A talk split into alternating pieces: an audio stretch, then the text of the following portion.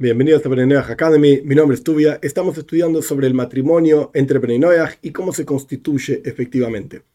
Un punto más, muy importante. Matrimonio, a pesar de que haya intimidad entre él y ella, a pesar de que haya conciencia entre él y ella de que efectivamente quieren constituir un matrimonio, hay una cuestión más. Si por alguna razón él está prohibido de casarse con ella, o ella está prohibida de casarse con él, a pesar de que haya habido intimidad. Y a pesar de que haya habido conciencia, el matrimonio no se considera un matrimonio. Por ejemplo, si él es judío y ella no es judía. O al revés, si él no es judío y ella sí es judía. No existe matrimonio, concretamente hablando, entre dos personas de esta forma. O por ejemplo, otro caso, si él es el hijo de ella, ya dijimos que está prohibido y que hay pena de muerte y que sé yo qué sé cuánto.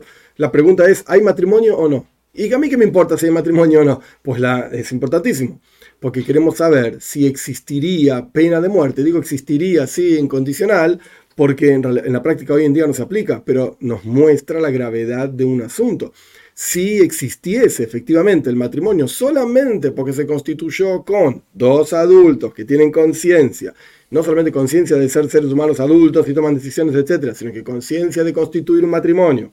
Y además son él y ella, no hay una prohibición en ese sentido. Y además hubo intimidad. Oh, entonces hay matrimonio. Y si ella ahora está con otro tipo, reciben pena de muerte. La respuesta es no. Porque si se trata de una relación que la toira misma prohíbe, pues entonces no existe concepto de matrimonio. Por ejemplo, cuando alguno de los dos es judío y el otro no. Ahora bien, es interesante que si ella no es judía y el judío quiere estar con ella y ella está casada con otro tipo, para el judío es algo que está totalmente prohibido, pero no recibe pena de muerte porque es una, es una relación que efectivamente no funciona, no debería funcionar. No digo no funciona porque él no es lindo y ella... No, en ese sentido sí funciona. Físicamente hablando son exactamente lo mismo. Para, para todos los efectos alágicos y legales es lo mismo. Pero no es una relación que la toira aprueba. Automáticamente no constituye un matrimonio. No existe el concepto matrimonio. Esto es lo que tiene que quedar claro de esta clase. No existe el concepto matrimonio en un caso en que la toira prohíbe esa relación. Porque la toira determina que esa relación no es válida entre judíos y no judíos, o incluso entre Bnei pero relaciones que la toira prohíbe, como un hijo con su madre.